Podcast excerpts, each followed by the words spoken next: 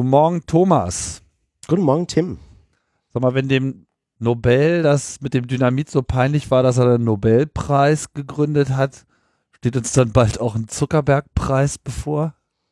Mm, ja, aber erst nachdem er amerikanischer Präsident war, oder?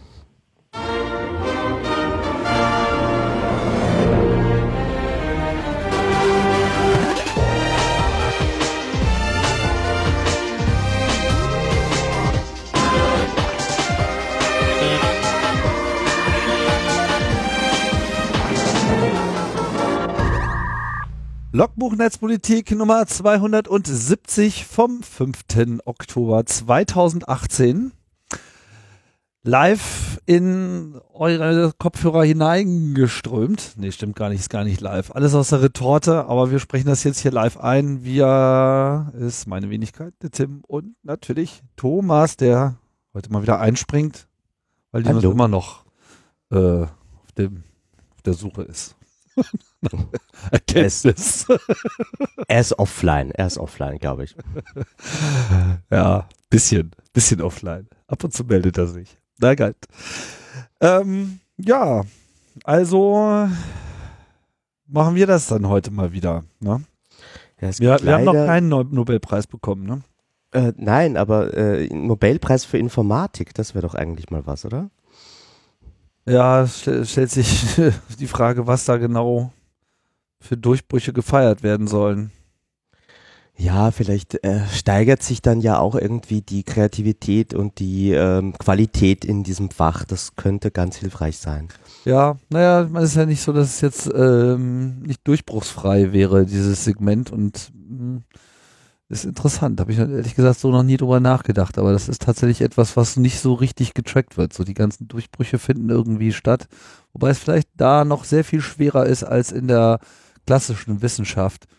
Erfindungen auf bestimmte Leute zurückzuführen, weil wir jetzt einfach noch sehr viel mehr in dieses äh, alles ist irgendwie offensichtlich und irgendwann kommt man drauf Ding verfällt. Ne? Ich meine, wa- wa- was, was willst du sagen, wer jetzt irgendwie künstliche Intelligenz erfunden hat oder so, ja? Also sicherlich Mhm. gibt es da eine ganze Menge Leute, die in dem Bereich Durchbrüche ähm, zu Durchbrüchen beigetragen haben, aber das jetzt eben auf so einen Heureka-Moment äh, runterzubrechen, dürfte schwierig sein.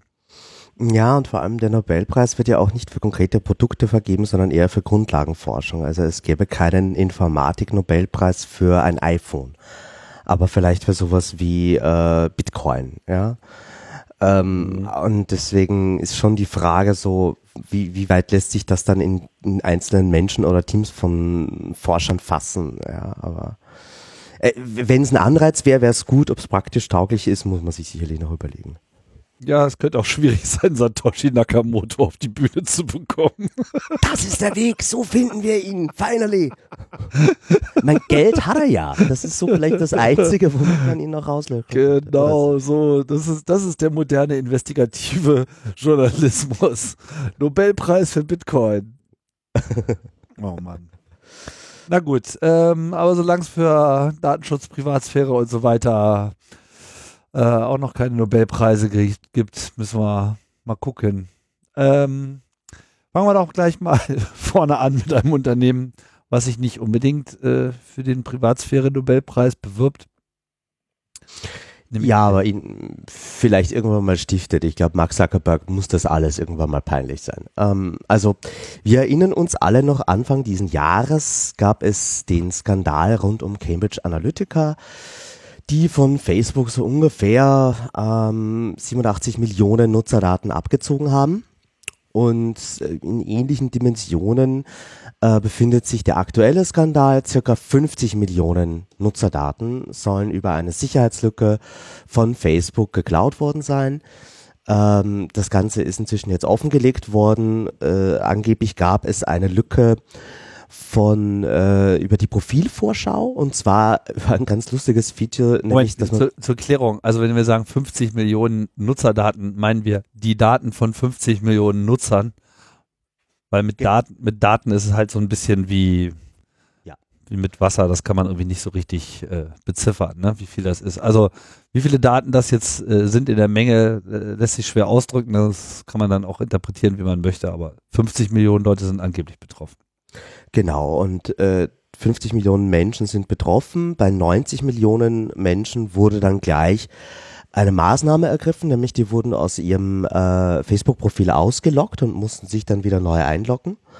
Ähm, das Passwort dieser betroffenen Nutzerin ist angeblich nicht kompromittiert worden, sondern äh, Access-Tokens, also die, die, die technische Variante, Zugriff auf dieses Profil zu erlangen, die war kompromittiert. Ähm, und wahrscheinlich sind davon die Daten betroffen, die auf dem eigenen Profil auch einsehbar sind. Sprich, äh, alle möglichen biografischen Daten, die da draufstehen, womöglich äh, das gesamte soziale Netzwerk, also die Freundesliste, aber natürlich auch alle Posts, die man vielleicht auf nicht öffentlich geschalten hat oder nur einem gewissen Personenkreis äh, eingeschränkt hat.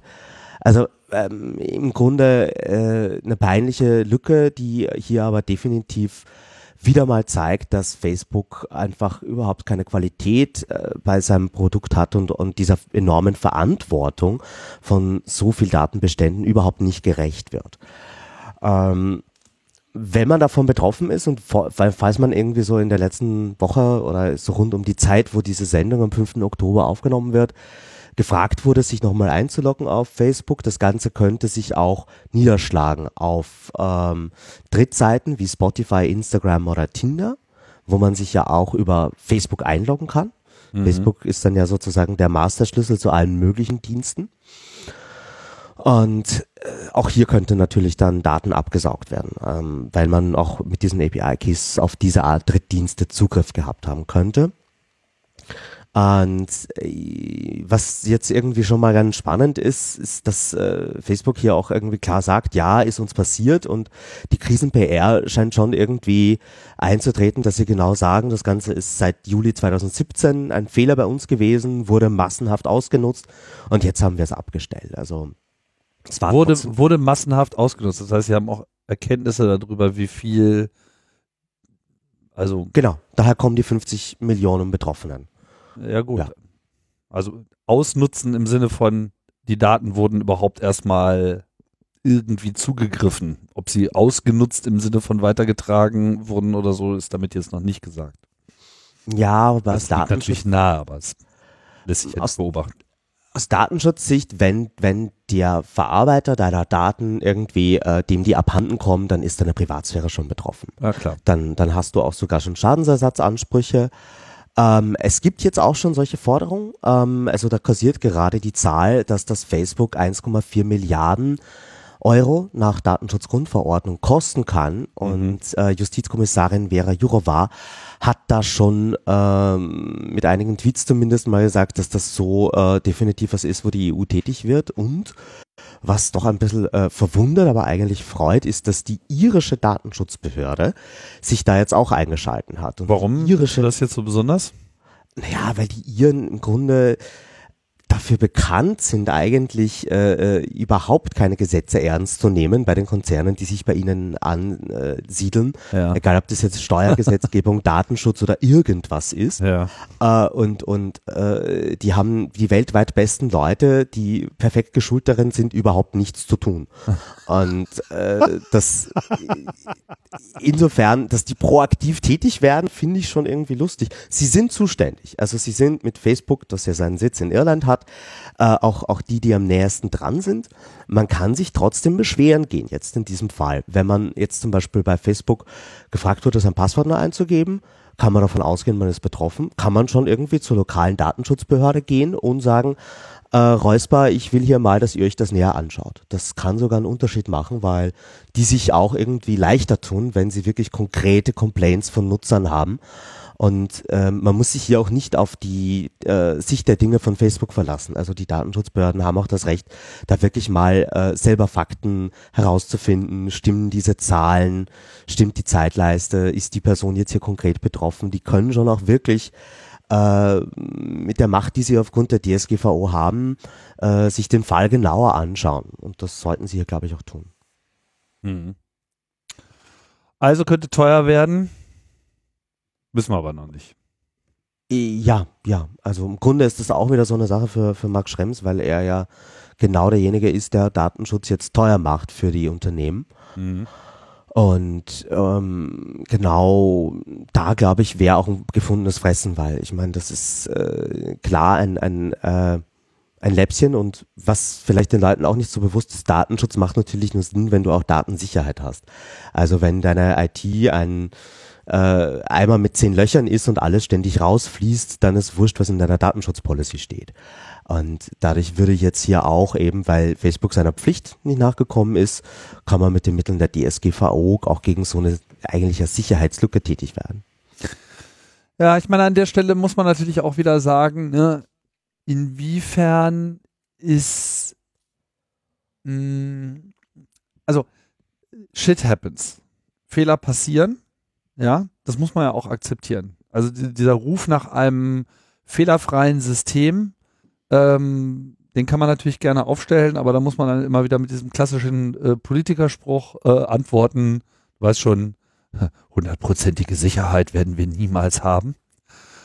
Und ich denke mir immer so, wenn man jetzt irgendwie einen Dienst anbietet, da kann man ja auch nach bestem Gewissen agieren, nach bestem Können, man kann die besten Leute haben, es werden halt Fehler äh, passieren. So. Und am Ende ist es ja dann äh, für die Leu meisten Leute auch wirklich entscheidend, wie wird nach dem Entdecken eines solchen Fehlers damit umgegangen. Jetzt ist natürlich die Frage, kann man einem Unternehmen oder gar nicht mal nur um Unternehmen, aber hier geht es ja primär jetzt erstmal um Unternehmen, vorwerfen, Fehler zu machen. Ja, also ist sozusagen allein das Entstehen von Fehlern bei der täglichen Arbeit die dann zwar eine negative Auswirkung haben, an sich schon eine verwerfliche äh, Nummer. Und ich rede jetzt nicht über aktuelle Gesetzeslage, sondern jetzt mal nur das Ganze aus so einer philosophischen äh, Betrachtung heraus. Ne? Weil man kann Fehler ja nicht verhindern. Also wenn das möglich wäre, dann, dann, dann gäbe es perfekte Systeme. Und ich glaube, da sind wir uns einig, die wird es nie geben. Klar. Ja. Ähm, ich, ich glaub, also, was ist sozusagen der Grad an Verwerflichkeit, der äh, hier gemessen werden muss, um solche Ansprüche dann eben auch äh, gesetzlich zu legitimieren? Also die, die, die Sicht der Datenschutzgrundverordnung ähm, versucht das Ganze so zu, so eine Klammer zu setzen, dass du sagst, die, äh, der potenzielle Schaden für die Betroffenen ist das, was äh, die Verhältnismäßigkeit ausmacht. Also wenn du äh, kleine Startup-Bude bist und äh, als Unternehmer noch recht jung und du hast irgendwie ein paar tausend Nutzer, äh, ja, theoretisch kannst du auch eine Strafe kassieren, aber es liegt immer im Ermessen der Datenschutzbehörde, wie hoch die ist. Diese hohen vier Prozent globaler Konzernumsatzstrafen sind ja nur bis zu. Ähm, das kann auch niedriger sein. Und äh, hier ist es aber so, dass es ein Unternehmen ist, was äh, mehrere Milliarden Nutzer hat und äh, einen, einen Umsatz, wo auch diese 1,4 Milliarden Euro Strafe ja irgendwie Peanuts sind. Mhm. Äh, das tut schon weh, aber das ist äh, ein Kratzer und noch nicht irgendwie so ein äh, Schuss ins Knie. Und äh, insofern finde ich diese Herangehensweise, dass du sagst, äh, je, je mehr Nutzerinnen-Daten du hast, umso höher ist deine Verantwortung und deine Sorgfaltspflicht. Und wenn diese Daten besonders sensibel sind, wie äh, geschlechtliche Identität, sexuelle Orientierung, Gewerkschaftszugehörigkeit und so, dann hast du noch mal mehr Sorgfaltspflicht. Das ist, finde ich, schon der richtige, die richtige Herangehensweise. Ähm, Im Grunde äh, wäre es ja auch hier so, dass man sagen könnte, äh, Cambridge Analytica war irgendwie noch bevor die Datenschutzgrundverordnung in Kraft tritt. Ich glaube, das war irgendwie so April herum. Und äh, das wäre jetzt sozusagen der erste Fall, der wirklich unter den neuen EU-Rechtsrahmen fällt. Und äh, du, du kannst ja auch Warnschüsse absetzen, mhm. theoretisch, mhm. ja. Mhm. Ähm, äh, ich finde, bei Facebook braucht man keine Warnschüsse mehr, weil die sind stark genug in der Kritik und da, da, da hat es wahrscheinlich auch etwas mit fehlenden internen Qualitätsmanagement zu tun und einer gewissen äh, Move Fast and Break Things mäßigen Risikobereitschaft. Äh, das ist ein Zitat von Zuckerberg. Ähm, insofern, ich glaube schon, dass es da irgendwann auch mal einen Preis gibt, braucht, weil ansonsten kann man als Unternehmen, das, das äh, Datenschutz komplett egal ist, halt einfach wirklich wunderbar Gewinne machen. Also das schönste Beispiel dafür für mich ist immer Ashley Madison. Ich weiß nicht, ob du diesen Fall noch kennst. Das war diese Mhm. ähm, äh, Diese diese- Dating-Börse, ne? Genau, mit dem wunderbaren Slogan Life is short, have an affair. Und äh, denen ist auch irgendwie mal, glaube ich, ihre gesamte Nutzerdatenbank weggekommen. Und ähm, hat sich auch herausgestellt, dass die, die Typen, die dort sich angemeldet haben, hauptsächlich mit Bots gechattet haben die ganze Zeit. Ähm, aber trotzdem, das waren halt irgendwie verheiratete Menschen, Priester, äh, äh, Leute beim Militär. Und ähm, ja, also die, die, deren, deren Leben wurde zerstört. Da gab es danach äh, mindestens zwei Fälle von Selbstmord sind mir bekannt, äh, von, von Leuten, die halt wirklich auch so im Abschiedsbrief gesagt haben, ich kann so nicht, wenn mein Bild komplett zerstört ist äh, von mir selber und das andere von mir haben, dann äh, kann ich einfach nicht weiterleben. Und obwohl das so gravierende Einschnitte produziert hat, diese, dieser Datenleck, dem Unternehmen geht's wahnsinnig gut. Also Ashley Madison hat sich wunderbar erholt davon und die PR hat ihnen auch nicht geschadet und inzwischen machen die wieder fette Gewinne. Mhm. Alright. Ja, mal gucken, ob jetzt äh, die EU-Kommission bereit ist, Facebook sturmreif zu schießen. Ich schätze mal, es wird wohl irgendwo dazwischen abgehen. Kommen wir nach Österreich. Gute ja. Nachrichten. Ja, stimmt. Da müssen wir, stimmt. Eigentlich müssten wir einen Jingle dafür haben. Oh ja, oh ja. Einen guten Nachrichten-Jingle. Genau, einen guten Oh. Nachrichten-Jingle.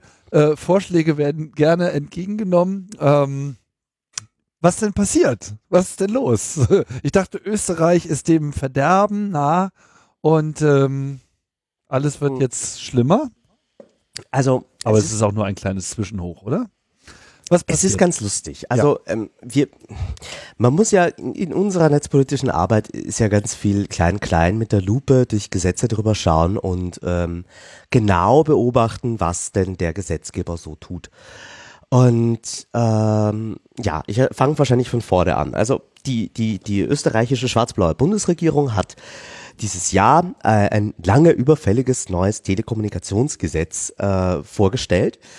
Äh, und in dem Gesetz sind einige gute Sachen drinnen, wie zum Beispiel höhere Strafen für Netzneutralitätsverletzungen bis zu 10 Prozent des Konzernumsatzes, was super gut ist. Das ist so absoluter Spitzenreiter. Nur Großbritannien hat eine ähnlich hohe Maximalstrafe für Netzneutralitätsverletzungen. Und davor war die irgendwie so bei 57.000 Euro bis gar nichts. Und insofern haben wir da super gejubelt. Ähm, und das, äh, dieses Gesetz ging dann eben in Begutachtung. Viele, viele Stakeholder haben Meinung dazu abgegeben. Und dann normalerweise ist es so, irgendwie ein Ministerium schickt ein Gesetz in Begutachtung. Welches Gesetz war denn das jetzt eigentlich? Das TKG, das Telekommunikationsgesetz. Mhm. Und ähm, dann ist es so, nachdem du Begutachtung hast, nimmst du dir das ganze Feedback, schaust dir das an und dann gibt's einen äh, Regierungsentwurf, äh, in dem das Feedback eingearbeitet wird und der wird auch von der gesamten Bundesregierung verabschiedet. Also da sitzen alle Ministerinnen zusammen und dann hast du diesen gesamten Beschluss, der geht dann ins Parlament. Ähm, und normalerweise ist es so, wenn du irgendwie Dinge ändern willst, dann schreibst du die schon bei der Begutachtung rein, damit die Leute da so Stellung beziehen können. Ähm, das ist eigentlich der Zeitpunkt, wo die Öffentlichkeit auch irgendwie informiert wird, das sind neue Gesetze, hier beteilige dich doch. Ähm, und in diesem Fall war es jetzt so, dass Begutachtung ist abgelaufen, einige Wochen vergehen und dann kommt die Regierungsvorlage und da sind einige Änderungen drin. Da ist nämlich eine ganz lustige, äh, das habe ich auch noch nie gesehen, ein, ein juristischer Taschenspielertrick, non, äh, der, der, der, mir noch nie untergekommen ist. Ähm, also was hier passiert ist, ist, dass dynamische IP-Adressen zu Stammdaten erklärt werden. Dynamische IP-Adressen sind die IP-Adressen, ähm, die wir auf unserem Heiminternet von unserem äh, Provider zugewiesen bekommen, die uns zu einem gewissen Zeitpunkt auch eindeutig identifizieren im Internet und äh, über die man auch äh, uns äh, eine sowas wie eine Lenkerhebung machen kann. Also wer war zu diesem Zeitpunkt mit dieser IP unterwegs? Okay, dann kriegt er jetzt irgendwie den Anwaltsbrief oder die Vorladung vor Gericht. Also IP-Adressen sind wichtig für Strafverfolgung, um herauszufinden, wer ist hinter dem Internetanschluss. Und in Österreich ist es so, dass äh, zu den Stammdaten zählen nur die klassischen statischen IP-Adressen. Also die, die du wirklich im Vertrag dazu klickst, ich hätte gern noch eine IPv4-Adresse, damit ich äh, bei mir zu Hause den Heimserver betreiben kann. Aber die dynamische IP-Adresse, die ist oft auch über Monate hinweg dieselbe, ähm, aber sie äh, zählt nicht das Stammdatum sondern sie ist eigentlich schon etwas, das aus dem Kommunikationsvorgang entsteht und insofern auch, ähm, und das sagt auch die Rechtsprechung, unter das Kommunikationsgeheimnis fällt. Mit diesem kleinen Griff, Kniff, den die hier gemacht haben, entsteht eine Speicherverpflichtung von IP-Adressen von so ungefähr drei Monaten bis sieben Jahren, je nachdem, auf welche Rechtsgrundlage mich, man sich stützt, weil Stammdaten müssen schon allein für Finanzgründe eigentlich sieben Jahre gespeichert werden. Und man könnte dann eben auch diese IP-Adressen, äh, die dann eben ja bis zu sieben Jahre vorliegen, ähm, für Verwaltungsverfahren verwenden, also für Wald- und Wiesenkriminalität einerseits, wo man keinen Richter, keinen Staatsanwalt mehr braucht. Das kann die Polizei sozusagen direkt mit am Anruf beim Provider machen. Und äh, das Ganze würde dann eben auch die Möglichkeit eröffnen, äh, fürs Urheberrecht auf IP-Adressen zuzugreifen. Erklär mir doch mal, warum sieben Jahre Speicherpflicht äh, existiert aus, aus Finanzabrechnungsgründen. Ähm, das ist, äh, es, gibt mehrere Rechtsgrundlagen. Das eine ist sozusagen die Einspruchsfrist. Das ist weniger, das wären so irgendwie die drei bis fünf Monate, die, dass du eine Rechnung beanspruchst.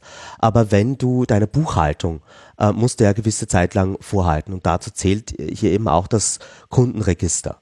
Ähm, also äh, ich die Details können wir verlinken in den Stellungnahmen von Epicenter Works und von den Internet Service Providern in Österreich. Wir haben hier irgendwie zusammen äh, agiert bei diesem Thema. Und äh, es ist auf jeden Fall eben eine viel längere Speicherung von diesen Daten vorgesehen, als das in Österreich sonst der Fall gewesen wäre. Mhm.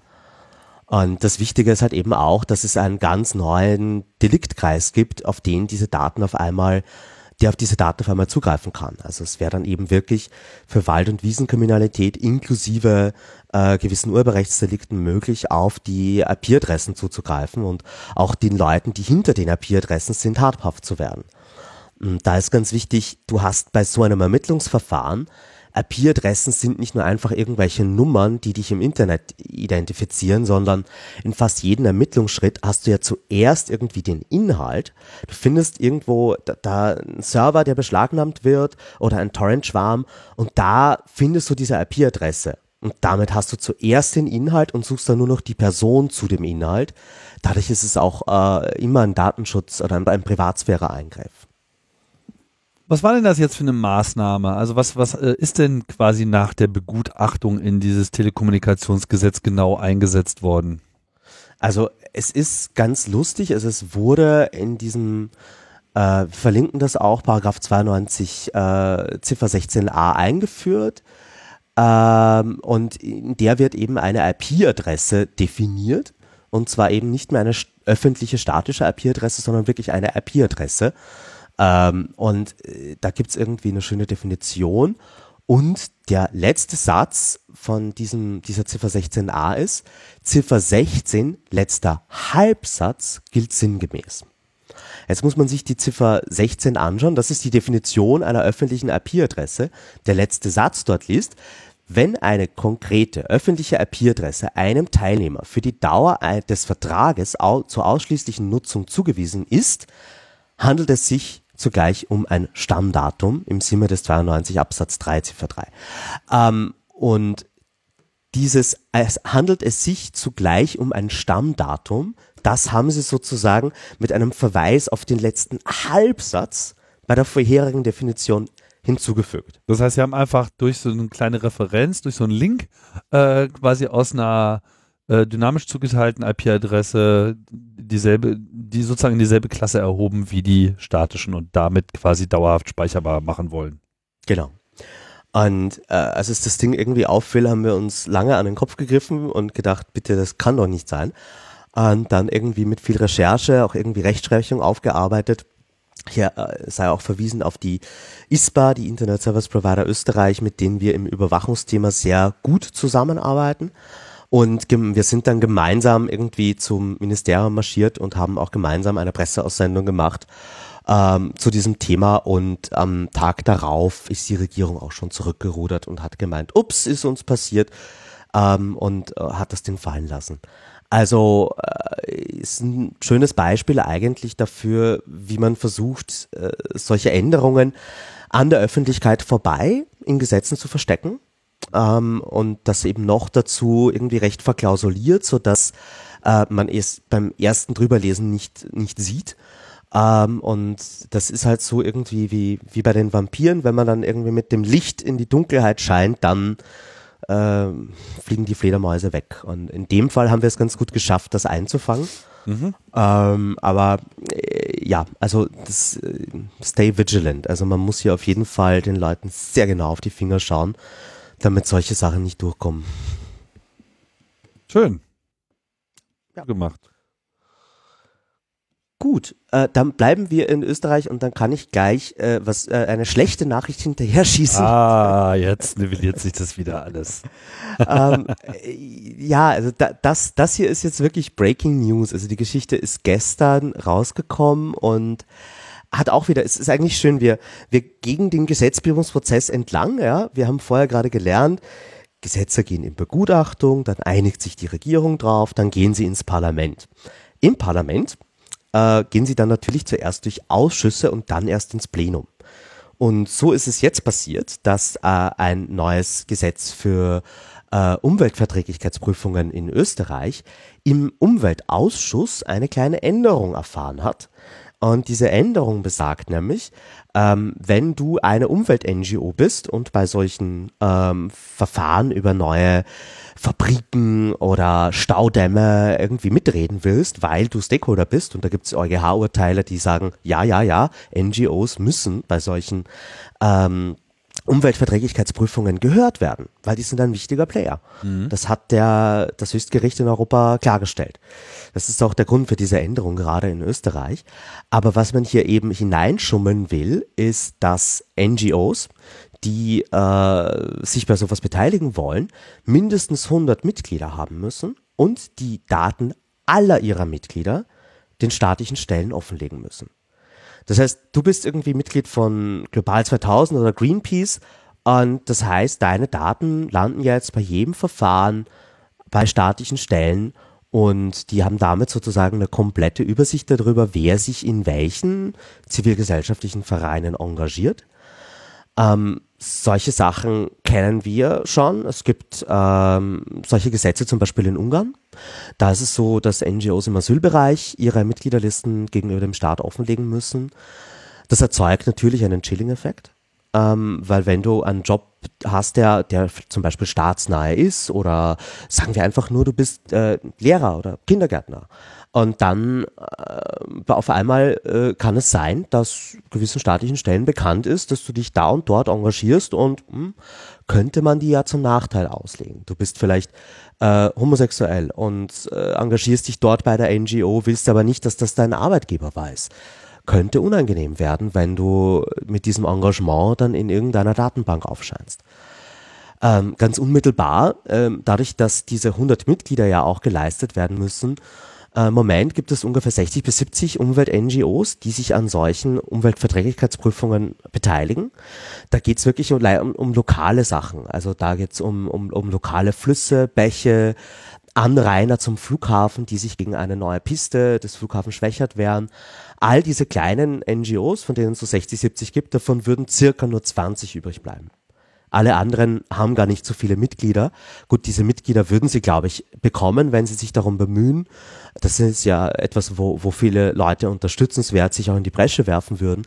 Aber trotzdem, hier geht es ums Prinzip sowohl um das Datenschutzprinzip der Datenminimierung und dem Missbrauchspotenzial, was mit so einer Weitergabe äh, sofort kommt, aber auch eben diesen demokratischen Prinzipien, dass du, dass dir in einer Demokratie äh, dein Engagement nicht nachteilig ausgelegt werden soll. Und das ist irgendwie schon erschreckend.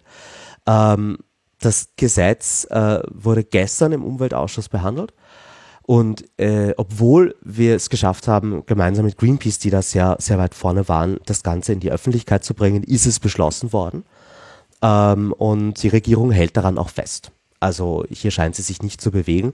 Und ähm, Greenpeace hat aber auch gleich gesagt, also weil die Regierung be begründet dieses Gesetz damit, dass sie sagt, diese Umweltverträglichkeitsprüfungen, die dauern so lange und wir wollen irgendwie, dass die schneller vonstatten gehen. Und Greenpeace sagt, okay, könnt ihr haben. Wir werden von jetzt an bei jedem, jeder Umweltverträglichkeitsprüfung äh, uns äh, daran beteiligen und Einspruch erheben und das Ding sozusagen dann über Jahre in die Länge ziehen, solange dieses Gesetz gilt in Österreich. Mhm. Und äh, das heißt, das Thema wird weiter diskutiert werden und ich hoffe, irgendwann wird sich die Regierung hier äh, von ihrem Hardcore-Wirtschaftskurs auch wieder abbringen lassen. Ähm, und eigentlich hatte ich immer so die Hoffnung, dass es eher nur so die FPÖ ist, der Demokratie gänzlich egal ist. Aber das hier kommt gerade vom ähm, ÖVP, vom konservativ geführten Umweltressort äh, von Ministerin Köstiger. Und die äh, war früher Europaabgeordnete und von der hat man sich eigentlich auch mehr erwartet. Dass die hier so eine Hardliner-Position an den Tag legt, ist eigentlich äh, verwunderlich, aber ja, muss man, muss man halt dazu gestehen. Ja, erinnert mich auch so an so eine ganz fatale Art und Weise an unser letztes Gespräch über diese ganze BVT-Affäre, ne, wo man ja im Prinzip auch so diesen Eindruck äh, gewandt, dass so die Rechtsausleger vor allem erstmal versuchen, den Apparat äh, dazu zu nutzen, Feindeslisten zu erstellen. Und äh, dieser Innenminister, den ihr da am Freidrehen habt, der ist ja bei uns, äh, bei unseren Hardcore-Nazis äh, auch sehr beliebt.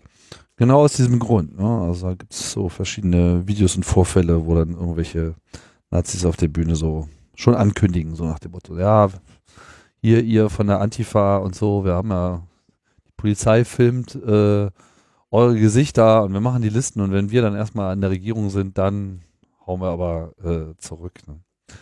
Ja, und genau deswegen, also im, im Grunde ist das alles ein Lehrstück dafür, wieso wir in einer Demokratie unabhängige staatliche Institutionen brauchen und auch ein Rechtsstaatsprinzip haben, weil, weil wir halt eben nicht wollen, dass staatliches Handeln willkürlich nach politischen Winden sich dreht, sondern es braucht da immer eine, eine, eine, eine rechtliche Grundlage, es braucht äh, eine, eine Verwaltung, die auch unabhängig agieren kann, die, die, die nicht nur nach äh, Willfährigkeit äh, ihr, ihr Personal aussucht, und im Grunde ist Österreich jetzt gerade so richtig schön ein Beispiel dafür, wie, wieso diese ganzen Werte wichtig sind, ja. Mhm. Ähm, und ja, und vor allem, dass, dass, dass Datenschutz halt an der Stelle auch wirklich ein Freiheitsschutz ist. Nicht? Also ich meine, gerade, äh, ich meine, will jetzt hier nicht zu, zu, his, zu sehr historisieren und äh, in die Vergangenheit zurückblicken, aber wenn man sich mal anschaut, wie diese ganze Bewegung eigentlich ins Rollen gekommen ist in, in den 80er Jahren, 70er Jahren, dann war das ja auch ähm, also zumindest in Deutschland, beziehungsweise eigentlich im deutschsprachigen Bereich, ne, so, äh, äh, schlicht eine Lehre aus der Nazi-Zeit. Dass einfach dieses ganze Listen bauen und äh, Datenbanken aufbauen von den Feinden und dann eben im Prinzip auch das industrielle äh, Abarbeiten dieser äh, Listen, also das Vernichten, Töten von Menschen, ein Wesenszug äh, gewesen ist dieses Systems und das eben auch deshalb diese ganze ähm, Datenschutzdiskussion mit aufgebracht wurde, weil man einfach aktiv verhindern wollte, dass genau so eine Kontrolle möglich ist. Und damals war das sicherlich alles noch im äh, ein, ein, ein, ein sehr zukunftsgewandter Blick, weil man hat ja auch gesehen, dass Überwachung vielleicht in den 80er Jahren, also sagen wir mal, der Kampf dagegen immer so ein bisschen als äh, Hysterie auch angesehen wurde, weil ja auch gar nicht so viel gemacht werden konnte. Aber jetzt, wo die Preise für Überwachung immer weiter sinken, weil die Technologie es immer weiter ermöglicht, sieht man eben auch, wie alle loslaufen und jetzt eben das auch alles tun wollen. Will jetzt nicht zu weit aus äh, nee, aber stimmt hier, schon. aber das äh, schwingt natürlich an dieser Stelle äh, auch immer wieder mit. Ne? Und dieses Ganze, wir verpflichten äh, euch eure Daten zu geben, muss man halt auch immer wieder bedenken. Ja, und genau solche sensiblen Daten sind heutzutage eben auch wunderbar äh, nutzbar. Ja, und äh, da, damals waren es noch Lochkarten, heute ist das alles äh, weitaus fortgeschrittener.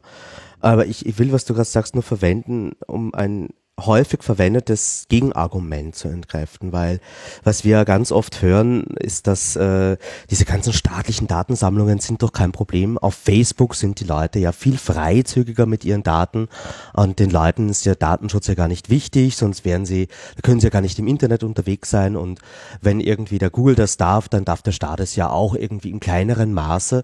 Und da ist halt einfach ein, ein, ein signifikanter Unterschied. Ähm, es, ist, es ist schlimm genug, dass diese Firmen mich dazu zwingen, Striptease zu machen, wenn ich äh, irgendwo im Internet an ihren Diensten vorbeischramme. Aber das sind immer noch privatwirtschaftliche Unternehmen, die äh, noch nicht ein, ein äh, Gewaltmonopol haben und äh, als Staat äh, eine viel tiefere Eingriffsmacht in mein Leben haben. Und äh, ja, es gibt die Fälle, äh, äh dass diese privaten Daten dann auch staatlich genutzt werden. Siehe Snowden und die Programme, die, wo, wo auch auf die Daten der Privaten zugegriffen wird oder um historisch zu werden, Mussolini äh, und, und äh, Fascism is the merger of the state with ähm, uh, the companies. Also äh, ja, das Ding äh, hat immer auch irgendwie Wechselseitigkeiten, aber es ist ein ganz großer Unterschied, ob ich meine Daten jetzt äh, einem Unternehmen gebe, wo ich mich immer noch in einer Kaufentscheidung dagegen entscheiden kann, oder wenn es Gesetze gibt, die äh, mich dazu verpflichten, dass meine Daten irgendwo landen. Und äh, was, was hier gesagt werden muss, ist, in Österreich ist es heute schon so, wenn man einer steuerlich begünstigten Organisation spendet.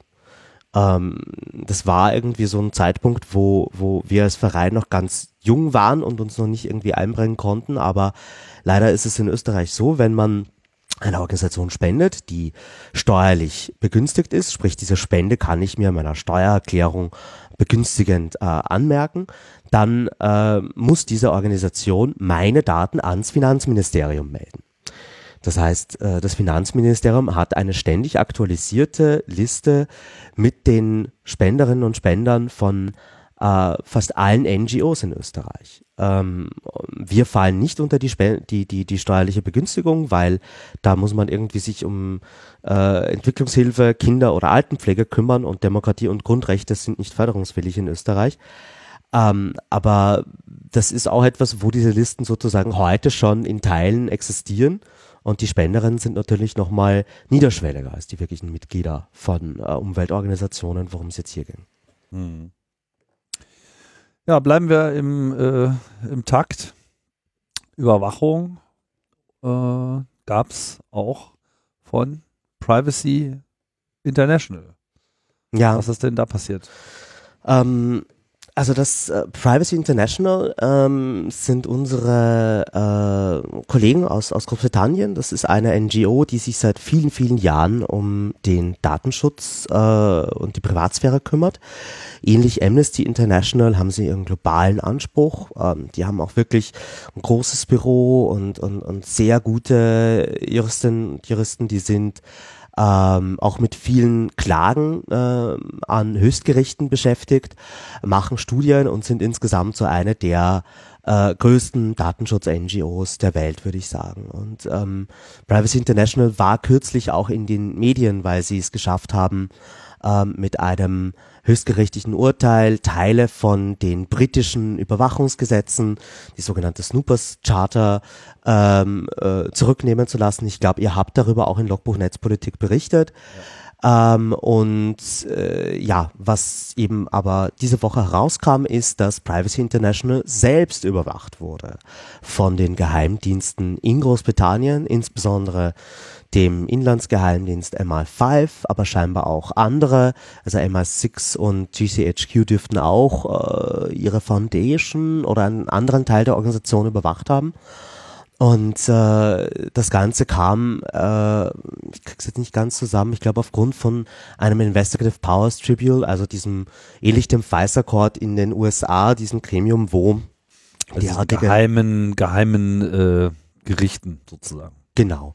Und da schien, schienen sie irgendwie Zugriff gehabt zu haben auf ähm, diese Information und äh, dadurch äh, haben sie jetzt eben herausgefunden, dass sie selber auch von dieser Überwachung betroffen waren und äh, rufen natürlich auch gleich dazu auf, äh, dass das jetzt politische Konsequenzen haben muss äh, und sehen das auch als Beleg für äh, ihre Kritik an diesen ausufernden Überwachungsbefugnissen, weil wenn Geheimdienst hergehen kann und die äh, Zivilgesellschaft überwachen kann, dann äh, glaube ich, find, kann man schon sagen, okay, hier ist eine Grenze überschritten und ihr habt eindeutig zu wenig Kontrolle und Rechtfertigung. Ähm, und ja, man ruft hier irgendwie dazu auf, den Home Secretary äh, etwas zu tun. Insgesamt, ich habe wenig Hoffnung, dass im britischen politischen Gefüge, wie sich das mir zumindest derzeit darstellt, sich da groß was tun wird. Aber es ist auf jeden Fall nochmal ein Stein in der Mauer, der zeigt, äh, wie, wie gefährlich unkontrollierte Geheimdienste sind. Und dass sie wirklich so, dass demokratiefreie Räume in einer Demokratie äh, immer zum Missbrauch einladen. Ja, ich denke, die britische Politklasse ist derzeit ausreichend mit sich selber äh, beschäftigt, um den Niedergang des gesamten Landes irgendwie noch zu verhindern. Oder eigentlich sie, betreiben sie ihn gerade und irgendwann müssen sie mal anfangen, das zu verhindern, so dass ich äh, auch wenig Hoffnung habe, dass jetzt hier in irgendeiner Form äh, gerade viel Re Regulierendes äh, passiert. Also da dürften, glaube ich, diese Organisationen eher weiter freidrehen, weil einfach die Aufmerksamkeit woanders liegt. Insbesondere die Aufmerksamkeit der Öffentlichkeit. Ja, aber das Meme-Material, was äh, äh, ähm, Theresa May inzwischen produziert, ist äh, legendär. Also ähm, die Frau wird zwar nicht in den Geschichtsbüchern gut wegkommen, aber sie wird viele, viele Internet-Memes haben, die an sie erinnern. ja, ich hoffe noch, dass äh, aber sie noch verklagt. ja, äh, beim Tory-Parteitag hat äh, sie ja irgendwie, ist äh, sie auf die Bühne gelaufen in einer sehr stokastischen Art und Weise, wie eine Marionette. Ja. Und äh, das aber zu einem äh, Europop-Song, was auch irgendwie niemand so richtig erklären konnte, wieso. ja, das ist alles wirklich, also im, Bereich Fremdschämen ist die angelsächsische Welt gerade wirklich äh, uneinholbar vorne. Ja, also die USA wirklich noch unbedingt auf Platz 1, aber UK ist definitiv Runner-up und danach kommt erstmal eine ganze Weile lang nichts.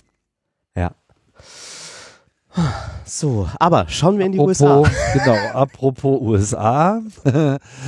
ähm, da geht es um die Netzneutralität. Die ist ja nach wie vor umstritten, weil die Trump-Regierung äh, gerne Verschärfungen durchsetzen möchte, dabei aber noch nicht so weit vorangekommen ist, wie sie es gerne hätten. Ja, also die ähm, in den USA gab es Entwicklungen. Ähm, wir erinnern uns, der der Ausgangszustand ist jener, dass die Obama-Ära äh, Netzneutralitätsregeln aus 2015 äh, von der Trump-Regierung 2017 zurückgenommen wurden. Ähm, mit einem sehr wunderbaren Rechtsakt, also einer FCC-Entscheidung, Restoring Internet Freedom, haben sie das damals genannt. So, War is Peace. Und äh, das hat natürlich zu sehr viel Gegenreaktionen geführt, äh, den Leuten Netzneutralität wegzunehmen ist etwas, das auch in Europa irgendwie für Wirbel gesorgt hat. Wir hatten teilweise fast mehr Berichterstattung über diese Entscheidung in den USA, als wir in Europa hatten, über unsere eigenen Regeln, als sie geschrieben wurden. Ähm, und äh, ich glaube, äh, es gab dann mehrere Bundesstaaten in den USA, die äh, Regeln zur Netzneutralität erlassen haben. Ähm, das waren aber hauptsächlich Gesetze, die nur so einen Teil der alten Regeln wieder äh, hergestellt haben. Äh, teilweise ging es bei diesen bundesstaatlichen Gesetzen auch nur darum, in öffentlichen Vergabeprozessen Netzneutralität als ein Ausschreibungskriterium äh, für Internetanschlüsse von Schulen, Bibliotheken, Amtsgebäuden festzuschreiben und so einen gewissen Druck aufzubauen, äh, damit die äh, öffentlichen äh, Behörden und, und da, wo man vielleicht auch Wi-Fi den Leuten anbietet, es dort wenigstens noch Netzneutralität gibt. Ähm, das Ganze war sicherlich auch so ähm, Symbolpolitik, aber eben auch mit dem Versuch zu sagen, wir wollen äh, den Internetprovidern die Sache nicht so einfach machen. Wenn die jetzt anfangen, Netzneutralität auszuhöhlen, ähm, müssen sie immer noch Netzneutralität anbieten, zumindest für einen Teil des Marktes. Ähm, das war so ungefähr die Ausgangslage. Nebenher gibt es noch einige Gerichtsprozesse gegen diese Entscheidung der FCC von 2017.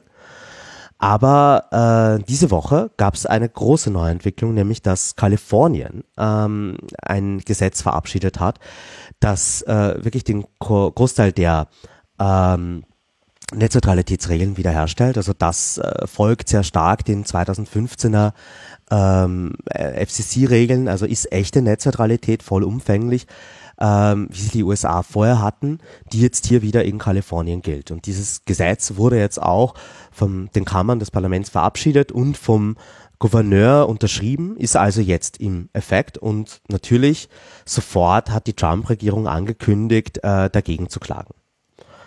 Ähm, wieso ist das jetzt hier so ein Streitpunkt? Nicht nur, weil das Gesetz äh, besser ist als die vorherigen, sondern auch, weil äh, Kalifornien eigentlich äh, der größte Markt äh, in den USA ist. Also so wenn du dir die äh, die Größe der, der, also der Menschen, die dort leben und auch wie viel die dort ausgeben, da ist ja auch, sind noch sehr viele Internetfirmen ansässig in Kalifornien natürlich, ähm, dann ist das schon ein großer Brocken, der hier rausfällt und der es den ISPs wiederum sehr schwierig machen würde, flächendeckend von der Netzneutralität abzurücken. Sie müssten dann zumindest eine Doppelgleisigkeit fahren. Ähm, und äh, innerhalb der USA kann es natürlich dann auch ganz leicht passieren, dass Leute von anderen Bundesstaaten sich einfach eine kalifornische SIM-Karte holen für die dann mhm. Netzneutralität gelten muss, auch mhm. wenn sie in anderen Teilen des Landes äh, unterwegs sind. Also so ein mhm. Forum-Shopping wäre dann möglich.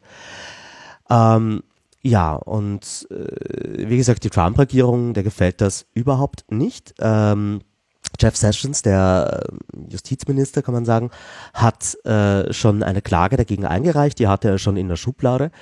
Und äh, man versucht jetzt hier sozusagen äh, Kalifornien als Beispiel herzunehmen, ähm, dass diese ähm, äh, Entscheidung auf Federal Level eben nicht von den Bundesstaaten unterminiert werden darf. Äh, was auch eine ganz interessante Argumentation ist für die Republikanische Partei die ja immer gesagt hat, wir wollen so wenig Federal Government wie möglich und äh, am besten, am liebsten ist uns, wenn alles auf bundesstaatlicher Ebene äh, geregelt wird. Uh, und hier macht man eine 180-Grad-Kehrtwende und sagt, nein, nein, nein, nein, wir müssen das auf jeden Fall uh, Federal-Ebene für die ganzen USA regeln. Ähm, was auch irgendwie, da gibt es einen schönen Kommentar von uh, Tim Wu, dem Erfinder des Begriffs Netzneutralität, der das aus amerikanischer Perspektive beleuchtet. Und ähm, was, was ich auch noch ganz spannend finde, ist, dass Ajit Pai, der ähm, Chair, also der Vorsitzende der Regulierungsbehörde FCC, der sagt doch ganz klar, äh, wir brauchen diese Abschaffung von Netzneutralität, um die Investitionsanreize für 5G zu schaffen. Also 5G, der neue Mobilfunkstandard, der irgendwann vielleicht einmal kommen wird und halt schneller als 4G und LTE sein wird. Ähm, das ist das Argument, was wir auch hier in Europa ganz oft hören. Das 5G, diese neue Technologie, von der man sich Milch und Honig verspricht, mit der auf einmal alle Internetprobleme gelöst werden. Auch in Deutschland große Heilsversprechungen, äh, was Breitbandausbau Sogar in Deutschland ja. kann man damit Internetprobleme lösen. ja, ich frage mich immer so, diese, diese tollen Mobilfunkmasten, äh, die müssen ja eigentlich mit ganz viel Glasfaser angebunden sein, um die Daten vom Mast dann auch wieder zurückzubringen ins restliche ja. Internet. Die, Müssten sie, dieses ja. Glas könnte man jetzt schon verlegen. Sollte man vielleicht damit anfangen? Ja, komm jetzt nicht so, nicht so, jetzt mach mal nicht so viel Thermik hier. Das geht ja alles seinen bedächtigen Gang. Da muss ja, gut drüber nachgedacht werden. Ähm, also ich, ich, äh, kurze Side Story. Ähm, ich war ja im, im, im deutschen Wirtschaftsministerium, äh, als ich in Berlin war, zu einem Branchendialog zum Telekommunikationsgesetz. Das, das war irgendwie ganz lustig. Das war so wie ein Uni-Hörsaal, 60 Leute. Es waren irgendwie zwei Leute von der VZBV, von den Konsumentenschützern und ich da drinnen und sonst nur Industrie. Und es gibt ja im deutschen Koalitionsvertrag auch so dieses Grund, dieses Recht auf Breitbandversorgung, was einklagbar sein soll. Ja, und man ist da in der Tagesordnung wirklich stringent über alle Teile dieses Gesetzes durchgegangen, was das soll die große TKG-Novelle in Deutschland werden. Und der allerletzte Punkt war irgendwie so dieses Grundrecht auf Internet. Und das war so, ich glaube, man hätte so fünf Minuten äh, äh, Gesprächszeit dem Thema eingeräumt. Also ich würde mich nicht darauf verlassen, dass sich allzu bald etwas an diesem Thema ändert. Ich würde mich da auch nicht drauf verlassen. Also da kann man schon eher in Bitcoin investieren, als irgendwie als auf Bandbreitenausbau in äh, Deutschland zu setzen. Okay, bringen Sie nicht auf Ideen. Mit der Blockchain wird der Netzausbau endlich in Ordnung kommen.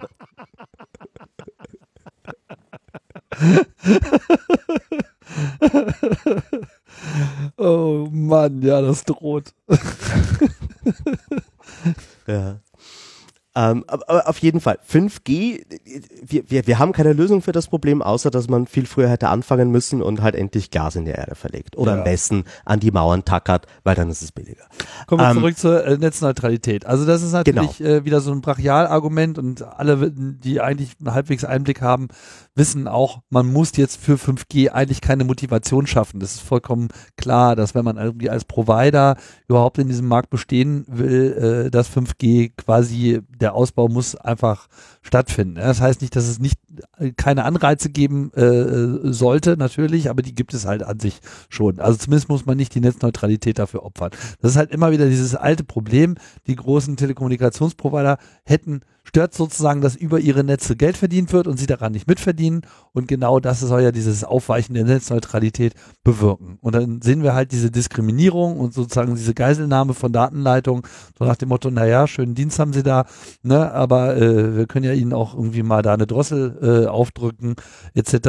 Und am besten verkaufen wir quasi äh, beide Richtungen. Ne? Also wir verkaufen sozusagen den Zugang vom Anbieter zum Kunden, ja, teurer, ne, damit irgendwie da die Daten äh, auch durchkommen und gleichzeitig verkaufen wir aber auch den Zugang vom Kunden zu den Anbietern äh, entsprechend teurer, weil wir an der Stelle auch nochmal diskriminieren wollen. Das, das ist sozusagen das Grundprinzip von äh, der Missachtung von Netzneutralität und deswegen ist es uns ja auch so wichtig, auf Netzneutralität zu drängen, weil das einfach diesen kompletten Markt kaputt macht, weil es äh, viele Implikationen hat, nicht nur auf einer wirtschaftlichen Ebene und was so den Netzausbau und so weiter äh, betrifft, sondern es hat eben auch Implikationen auf die Freiheit von Angeboten, den, die Zugangsmöglichkeiten zu Angeboten und eben das äh, Ausschließen von, von Inhalten äh, auf Basis irgendwelcher Gründe. Äh, primär ist es getragen vom Geld, aber da würde es eben auch nicht stehen bleiben.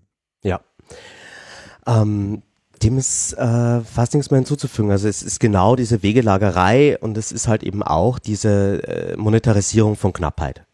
Äh, bei Stream On ist es und, und bei Vodafone Pass ist es ja scheinbar, wir wissen es nicht genau so, dass es da keine Zahlungen der Diensteanbieter gibt, aber dafür nimmt zumindest Vodafone extra Geld von den Kunden dafür, dass sie ihnen YouTube verkaufen. Und das können sie nur machen, weil die Datenvolumen insgesamt so niedrig sind. Selbiges bei der Deutschen Telekom. Eigentlich müsste man, um auch nur irgendwie Streaming nutzen zu können, die Volumen mal mindestens verzehnfachen. Aber anstatt das zu tun, sagt man irgendwie, ja, alle Diensteanbieter können zu mir kommen und dadurch die Volumen bleiben insgesamt niedrig in ganz Deutschland.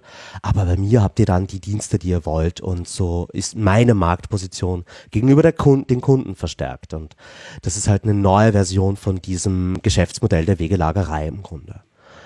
Ähm, Blick, äh, dann blicken wir doch mal jetzt äh, spezifisch auf die EU-Situation. Dann würde mich das jetzt auch mal interessieren, weil ihr wart ja, also wie ja die Hörer von Logbuch Netzpolitik wissen, du warst ja gerade, was dieses Aushandeln der Netzneutralitätsvereinbarung in äh, der EU betrifft, extrem aktiv. Haben wir ja hier auch ausführlich äh, darüber berichtet, über äh, dein Engagement, EDRI etc. Und ihr wart ja eigentlich am Ende relativ zufrieden mit dem Ergebnis, sage ich mal. Ne? Ähm, oder habt zumindest es recht optimistisch gesehen. Seitdem gab es eigentlich diverse Rückschritte sozusagen zum Beispiel eben mit Stream On etc. Wie steht ihr denn dazu? Wie und wie, wie ist diese aktuelle Auseinandersetzung? Genau, also ich glaube, um, um diese Frage zu beantworten, ich würde dann in die Zukunft schauen, aber eigentlich gibt es eine wunderbare Frage auch von dem Nutzer Kopfhörer, der sich gerade eben im Por bezüglich Portugal fragt, wie sowas dann mit der Netzneutralität in Einklang zu bringen ist, weil es ist doch ein EU-Gesetz und das müsste doch auch in Portugal gelten. Selber hast du gerade mit Stream On gesagt in Deutschland. Das Problem ist hier, die Regulierungsbehörde hat bei Zero Rating extrem viel Entscheidungsgewalt. Und im Grunde ist es wirklich der Behörde überlassen, zu welcher Entscheidung sie kommt. Äh, und äh, das Grundproblem ist, müsste hier eigentlich mal eine, eine Behörde verklagen, ähm, weil im Moment versuchen die sich alle wegzuducken und der Industrie möglichst wenig Regeln vorzuschreiben, auch wenn diese Produkte klar schlecht für das Internet und den Wettbewerb sind. Uh, und im Zero-Rating haben wir einfach im Enforcement, in der Rechtsdurchsetzung immer noch wahnsinnige Probleme in Europa. Ähm, und äh, ich glaube, dass wir in einem anderen Thema Spezialdienste, was auch noch irgendwie nicht ganz so perfekt gelöst ist, mit 5G dann Probleme bekommen werden. Und vor diesem Hintergrund äh, wird jetzt aber in Europa bereits nächstes Jahr wieder an der Reform äh, dieser Regeln gebastelt. Das Ganze hat zwei Seiten. Ähm, einerseits äh, die wirkliche Rechtsgrundlage, die wird gerade geändert. Ähm, und das ist äh, wahrscheinlich etwas, das, also der, der Bericht der EU-Kommission äh, für das Gesetz, was Netzneutralität in Europa festschreibt, die Telekom-Binnenmarktverordnung, der muss bis April 2019 veröffentlicht werden. Und wir sind alle sehr gespannt auf diesen Bericht, weil die Kommission ist eigentlich eher nicht so der Netzneutralitätsfan, und äh, dieser, dieser Evaluierungsbericht ist sozusagen die Grundlage. Macht man das Gesetz jetzt auf oder belässt man es so, wie es ist? Mhm. Ähm, und wenn man das Gesetz äh, aufmacht, dann äh, stehen wir schon ähnlich wie in den USA wahrscheinlich von so einem Soft Repeal. Dann werden sicherlich Teile der Netzneutralität rausgeschnitten, um Platz für 5G zu machen. Auch wenn es dafür fachlich überhaupt keinen Grund gibt. Aber die Bedrohung ist sehr real und das ist auch das, was ich ständig höre.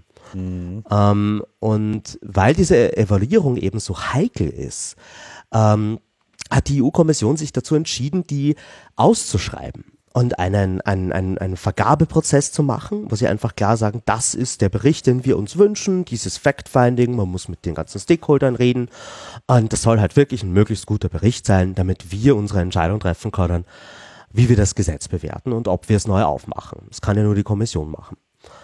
Und ja, diese Ausschreibung hat gewonnen die Anwaltsfirma aus den Niederlanden Bird and Bird, auch genannt Two Birds, äh, eine ganz liebe Firma mit äh, Büros überall auf der Welt, aber hauptansässig in den Niederlanden. Und äh, ja, als wir gehört haben, dass diese Firma das bekommen hat, waren wir recht erstaunt, weil Bird and Bird ist bekannt weltweit die Telekom-Industrie zu vertreten bei äh, Rechtsstreitigkeiten mit Regulierungsbehörden mit Fokus auf Netzneutralität. Ähm, also diese Firma ist wirklich dafür bekannt, dass sie eigentlich die, die Netzneutralität, wo es geht, angreift. Und äh, die wurden jetzt von der Kommission mit äh, der Evaluierung dieses Gesetzes beauftragt. Okay. Ähm, wir haben uns in einem offenen Brief gemeinsam mit Bits of Freedom aus den Niederlanden, EDRE und vielen anderen NGOs an die Kommission gewendet, somit Räusper Conflict of Interest vielleicht. Ähm, also gibt es hier Interessenskonflikte? Ist es nicht irgendwie problematisch, wenn der Bock zum Gärtner gemacht wird? Und übrigens, äh, wenn Regulierungsbehörden in aktiven Rechtsstreitigkeiten mit Telekom-Konzernen sind, die vertreten werden von dieser Anwaltskanzlei, dann haben die vielleicht ein Problem, ganz offen und ehrlich zu sein mit derselben Anwaltskanzlei. Ähm, vor allem, weil die halt wirklich auch viele äh, Daten und Fakten und ökonomische Dinge abfragen. Ja? Also die Dinge, die so die, die äh, Vorstufe der Entscheidung von Behörden sind. Ähm, die Kommission hat dann geantwortet mit einem Brief, wo mehr oder weniger drin steht, es ist ein ganz normaler Vorgang, überhaupt nichts zu sehen, gehen Sie weiter. Ähm, und so eine Conflict of Interest Klausel in Vergabeprozessen, das können wir nicht machen, weil damit würden ja qualifizierte Teilnehmer ausgeschlossen werden. Und nur weil jemand in dem Thema arbeitet, heißt es ja nicht, dass der nicht neutral sein kann.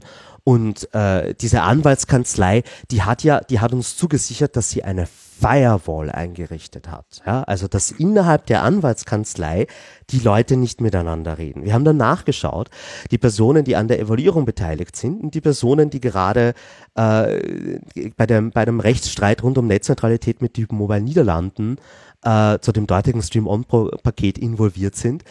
Beide Personen sitzen in der Kanzlei in Rotterdam. Äh, sprich, äh, da gibt's auf jeden Fall mal ein Mittagessen oder so, wo die sich begegnen und die dürfen halt dann auf keinen Fall über diese Fälle reden. Ja, und das, das ist so die Versicherung, die man uns da gegeben hat. Ähm, äh, und äh, ja, die, die, die äh, Anwaltskanzlei, äh, der wurde aber jetzt von der Kommission auferlegt, in dieser finalen Studie alle potenziellen Conflicts of Interests offen zu legen. Also das ist die einzige gute Sache bei der Geschichte dass wir jetzt lernen werden, wo die denn noch so überall betätigt sind, äh, weil wir kennen natürlich nur einen Teil der Fälle, wo aus den NGOs und Behörden, die wir kennen, Leute involviert sind.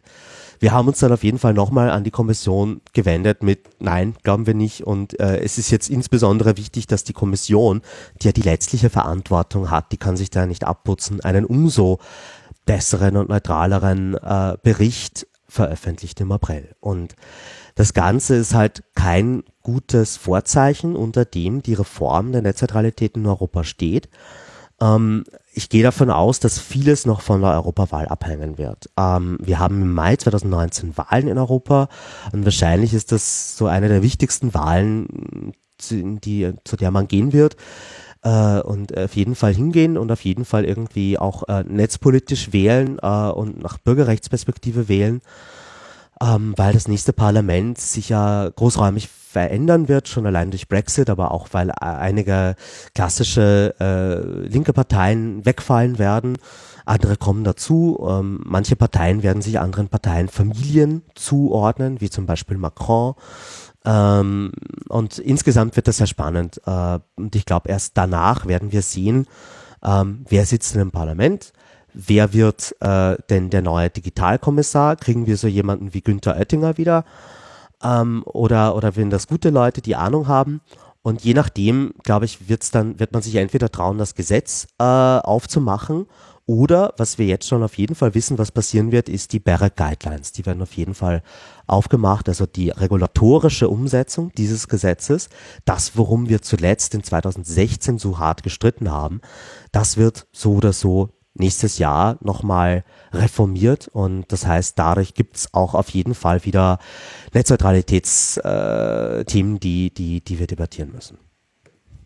Äh, Netzneutralität ist eine Richtlinie. Eine Verordnung, also direkt anwendbar. Es ist eine Verordnung, die aber trotzdem nationalen Spielraum bietet. Nur in den Strafbestimmungen.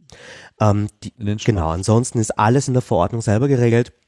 Ähm, und und äh, äh, ja, also eigentlich, das ist äh, insofern schön gemacht. Du musst nur die Telekom-Binnenmarktverordnung lesen, Artikel 3, 4 und 5 und du weißt alles über Netzneutralität in Europa. Das sind, glaube ich, drei, vier, vier Seiten und das war's. Bei den Strafbestimmungen äh, ist das eben den Mitgliedstaaten überlassen. Da kann ich nochmal verlinken. Wir haben mal komplett zusammengesammelt, äh, wie hoch diese Strafen sind äh, in ganz Europa. Deutschland. Genau, wir sollten auch mal diese drei, vier Seiten sollten wir vielleicht auch mal verlinken. Kann, kann ich machen. Nur lesen. Ja, müssen, das, ne? das ist auch wirklich nicht, nicht schwer. Die Berre Guidelines kann man auch noch lesen. Das ist so die kommentierte Fassung davon. Und ähm, nur noch zu den Strafen. Wir haben uns das auch angeschaut, wie hoch die eigentlich sind. Und Deutschland ist an 19. Stelle mit einer Maximalstrafe von 500.000 Euro ähm, die, die da zu leisten ist, wenn man gegen die Netzneutralität verstößt. Äh, für Zero Rating gibt es gar keine Strafen. da hat der Gesetzgeber irgendwie gesagt, nein, wollen wir nicht, dass es dafür einen Preistag gibt. Ähm, und, und für Stream On, was ja eine klare Zero, Zero Rating, Zero Strafe. Ganz einfach. ja, ähm, äh, es ist, es ist auf jeden Fall so, da, bei Stream On gibt es ja viele Sachen zu kritisieren, aber eine Sache, die ganz klar rechtswidrig ist, ist diese Drosselung von Video auf DVD-Qualität. Und äh, auch da hat die, die ähm, Bundesnetzagentur nur eine Maximalstrafe, also eine Strafe von 100.000 Euro verhängt. Das heißt, sie haben da irgendwie ein Fünftel davon ausgeschöpft überhaupt für etwas, das ganz klar europarechtswidrig ist. Und das perfide, das habe ich auch im Wirtschaftsministerium so gesagt, ist, wenn man sich anschaut, äh, äh, es gibt bei der Deutschen Telekom einen ex extremen Kundenschwund. Denen laufen die Leute eigentlich links und rechts weg, egal ob im Mobilfunk oder im Festnetz. Der einzige Bereich, wo sie einen Zustrom haben an Kunden, ist der Hybridbereich. Also Leute, die sowohl Mobilfunk wie auch Festnetz haben. Mhm. Wenn man jetzt Stream On sich mal anschaut, man hat überall diese leidige Drossel auf DVD-Qualität, die klar europarechtswidrig ist, außer bei den Hybridkunden, die Magenta 1 Kunden. Das sind die einzigen, die nicht unter der Drossel leiden, die äh, äh auch eine HD-Videostreaming bekommen von YouTube und Netflix und allen. Und äh, genau die, wo, wo wahrscheinlich ein enormer ökonomischer Umsatz gemacht wurde, dafür hagelt es eine Maximalstrafe von 100.000 Euro. Also das ist auch, also da merkt man schon irgendwie die, die Aktienanteile des deutschen Staates irgendwie, dass da mit sehr sanften Handschuh dieses Unternehmen angegriffen wird, um ja nicht den eigenen Beteiligungen zu schaden. Gut, genug Netzneutralität. So, das bringt uns zu den Kurzmeldungen. Dafür ähm, brauchen wir auch noch einen Jingle. Das stimmt. Was vollkommen unterjingelt hier äh, alles. Ähm, zunächst einmal gibt es eine Reisewarnung für Neuseeland. Soll ja ein ganz hübsches Land sein, habe ich gehört. Ähm, ich wollte eigentlich auch schon immer mal hin, aber sie machen es einem nicht einfach. Denn jetzt gab es ein äh, neues Gesetz, was sie sich ausgedacht haben, nämlich der Customs and Excise Act 2018 und der erlaubt es den Zollbehörden, Ausländern bei der Einreise die für eine Entsperrung erforderlichen Daten für Smartphones oder andere elektronische Geräte äh, abzuluxen. Sprich, wenn man da hinkommt, und die sagen so noch, hier, du siehst aber mal echt verdächtig aus, wir brauchen jetzt mal schnell mal einen Blick auf dein äh, iPhone. Dann fragen die mal frech nach einem Passcode, um den dann einzutippen und sich da forensisch mit dem Telefon zu vergnügen. Dürfen es zwar irgendwie nicht kaputt machen, aber dürfen da auf jeden Fall äh, mit Hilfsmitteln äh, drauf. Naja. Denkt man sich so, naja Gott, was wollen die mit meinem Passwort? Wenn man das ablehnt, dann wird nicht nur dieses Gerät einbehalten, sondern man kann dann auch noch mit einer Strafe von bis zu 5000 neuseeländischen, was ist das, Dollar ähm, oder Pfund, was geil. Wie heißt denn nochmal gleich die lokale Währung da? Egal, wie auch immer. Auf jeden Fall sind das ungefähr so 2850 Euro. Die kann man dann äh, auferlegt bekommen, wenn man sich da gegen äh, wehrt. Was natürlich jetzt nicht unbedingt so der beste Einstieg in einen äh, schönen Urlaub ist. Ja, und äh, sie meinen, sie würden ja auch nur lokal äh, drauf suchen und nicht äh, in der Cloud. So, keine Ahnung, was sie dann damit machen, ob sie das Telefon dann quasi in so eine Quarantäne-Situation bringen oder äh, wie sie sich das vorstellen. Wirkt auch auf mich nicht sonderlich beruhigend, diese Formulierung. Letztes Jahr gab es wohl schon 540 äh, Untersuchungen von Geräten an äh, neuseeländischen Flughäfen zumindest. Das ist ja eigentlich so der primäre Einfallsort da. Ich denke mal, in Häfen dürfte da nicht so viel laufen. Und naja, äh, man wird auch äh, mit entsprechenden Beschwichtigungen hier äh, ausgestattet, wenn man sich damit beschäftigt, weil die Behörden bräuchten ja einen angemessenen Grund und das wäre dann sowas wie Kinderausbeutung, Drogenschmuggel, terroristische Aktivitäten, das Übliche, man kennt das. Ne? Weil man möchte ja gerne der organisierten Kriminalität äh, äh, etwas entgegensetzen, denn diese Gruppen aus diesem Bereich äh, gehen ja bei dem Versuch, Dinge über die Grenze zu bekommen, immer raffinierter vor. Also ja, schade eigentlich. Ich meine, Neuseeland wäre wirklich ein schönes Land, äh, um es mal zu bereisen, aber irgendwie äh, nach dem nach dem Bundestrojanergesetz jetzt in Australien oder diesem neuen Zugriffsgesetz, äh, was wir irgendwie auch in einer Sendung davor mal besprochen haben, ähm, irgendwie schade. Vielleicht tun die das wegen den ganzen Silicon Valley Milliardären, die dort ihr Land aufkaufen, um die irgendwie fernzuhalten. ja, keine Ahnung, oder wegen den geflohenen deutschen möchtegern Hackern, die da äh, sich irgendwelche Schlösser äh, bauen. Also ich denke mal, die organisierte Kriminalität wird sich hier äh, ins Fäustchen lachen und sich von dieser Maßnahme sicherlich nicht sonderlich beeindrucken lassen. Ist natürlich jetzt auch die Frage, was macht man, wenn man jetzt trotzdem nach Neuseeland will? Weil ehrlich gesagt habe ich jetzt gar keinen Bock, äh, mir eine potenzielle Reise da mal verunglimpfen zu lassen. Auch wenn es das in gewisser Hinsicht schon tut. Nicht, dass ich jetzt irgendwie der Meinung bin, unbedingt äh, im Fadenkreuz irgendwelcher äh, Ermittlungen in puncto der genannten äh, Verbrechenskategorien äh, zu sein. Nur Drogenschmuggel kann man jetzt sozusagen mal jedem vorwerfen. Und schwupps hat man dann eben diesen Anspruch und äh, keine Ahnung, wie sehr das dann begründet werden muss. Man muss sich halt klar machen, Neuseeland ist Teil der Five Eyes, also im Verbund mit den USA, äh, Großbritannien, Australien, Kanada. Und wenn halt innerhalb dieses Systems quasi eine Liste existiert, wo man dann drauf ist, aus welchen Gründen auch immer, dann dürfte das sicherlich auch ausreichen, um solche Gesetze zu aktivieren. Machen wir uns in dem Moment nichts vor. Sprich, wenn man nach Neuseeland fährt, was macht man? Komplett entweder, entweder gar kein Gerät mitnehmen und sich da eins kaufen und dann aktivieren oder man äh, hat einfach nur ein gewiptes oder irgendwie mit einem Fake-Account ausgestattetes äh, Gerät. Ja, also man macht sich quasi für sein iPhone einfach so eine Zweit-Apple-ID und keine Ahnung, speichert da die Adressen vom Apple Store und sonst irgendwie nix. ja, und irgendwie einen gefakten Twitter-Account und pipapo, einfach so eine Alternativ-Reiseidentität äh, und dann kann man ja auch gerne den Passcode äh, hergeben. Und äh, wenn man dann quasi eingereist ist, wipet man sich das Ding wieder und stellt sein Device halt aus einem Internet-Backup wieder her, wenn man sich sicher ist, dass man da hm. entsprechend sicheren Zugang hat. Ja, du, das ist eh richtig gesagt. Also ich, ich glaube, äh, nur ein gewiptes Gerät ist wahrscheinlich dann noch ähm, gefährlicher, weil es äh, Aufsehen erregt. Und mhm. ähm, was, woran mich das insgesamt erinnert, ist natürlich auch, ähm, da sind sich Österreich und Deutschland inzwischen sehr ähnlich. Wer heute als äh, Geflüchteter in diese Länder kommt, muss auch seine Geräte abgeben und die werden auch forensisch analysiert. Ich weiß nicht, ob es da auch mit Pass, äh, also mit Passwortherausgabe äh, geht, aber im Zweifelsfall wird dann einfach der Asylantrag nicht äh, bearbeitet oder genehmigt, wenn man nicht kooperiert. Und ähm, ja, auch da ist wahrscheinlich ein gewebtes Gerät eine ganz schlechte Idee, sondern man braucht dann halt irgendwie den dazugehörigen Facebook-Account, um, um überhaupt noch glaubhaft zu machen, dass man äh, die Person ist, die gerade da vorne steht. Also das ist, das sind sehr bedenkliche Tendenzen äh, und die betreffen uns alle. Genau. Gut, bleiben wir bei den schlechten Nachrichten. Ähm, oder nein, äh, gute Nachrichten.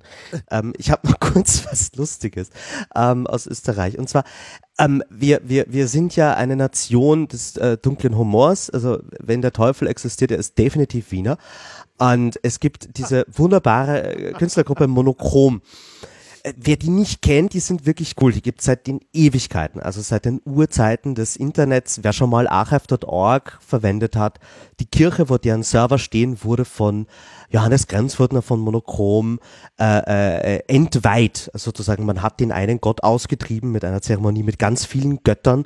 Die machen wirklich kreativen Scheiß und die sind sehr internetaffin und machen auch von, von Büchern bis Filmen äh, nicht nur Websites und, und, und, und streicheln Nazis irgendwie. Also die machen wirklich viel, wir verlinken die noch, aber sie tun unter anderem auch eine politische Sache. Ich verlinke im Übrigen auch noch den äh, CAE Nummer 62. Ah. Ich habe ja mit dem Grenzfurtner zumindest bis zum Zeitpunkt vor zehn Jahren, stelle ich gerade fest, 2008 mal schon sein bis äh, dahin gültiges äh, Gesamtwerk analysiert. Das äh, lässt schon tief blicken. Seitdem äh, ist er nicht sehr viel leiser geworden. Ja, also deren Output ist Genau. Beacht, wow, ja. Auf, auf jeden Fall. Eine Sache, die der, äh, die Monochrom auch jedes Jahr abhält, ist der Wolfgang Lorenz Gedenkpreis. Wolfgang Lorenz war äh, ehemaliger ORF-Programmdirektor und als solcher hat er sich 2008 genau dieses Jahr des CAEs, mal am Fernsehen auf eine schöne Aussage hinreißen lassen, dass die Jugendlichen, die dieses scheiß Internet äh, nutzen, und äh, dieses scheiß Internet äh, wurde ihm als ein äh, atypischer Kulturpessimismus ausgelegt. Und es gibt seit dieser Aussage 2008 eben jedes Jahr diesen Wolfgang Lorenz Gedenkpreis, der auch als scheiß Internetpreis bezeichnet wird. Und der wird eben vergeben an diejenigen, die sich besonders kulturpessimistisch mit dem Internet auseinandersetzen. Und äh, dieses Jahr ging der Preis, wie könnte es anders sein, an Axel Voss, den Berichterstatter für die, äh, das Urheberrechtsgesetz mit Uploadfiltern und Leistungsschutzrecht und Soße.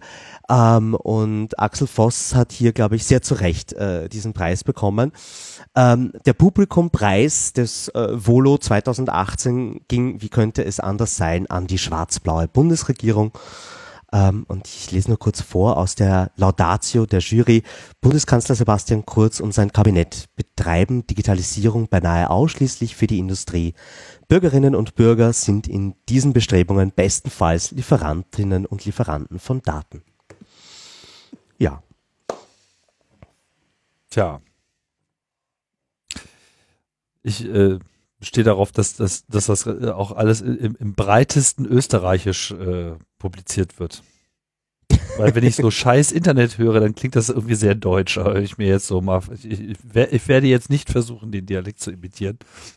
Scheiß Internet. Aber so scheiß Internet. wirklich im breitesten Oberösterreichisch möchte ich das gerne hören. Das war scheiß.